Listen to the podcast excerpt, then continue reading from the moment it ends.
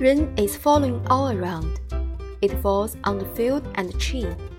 It rains on the umbrella here and on the ships at sea.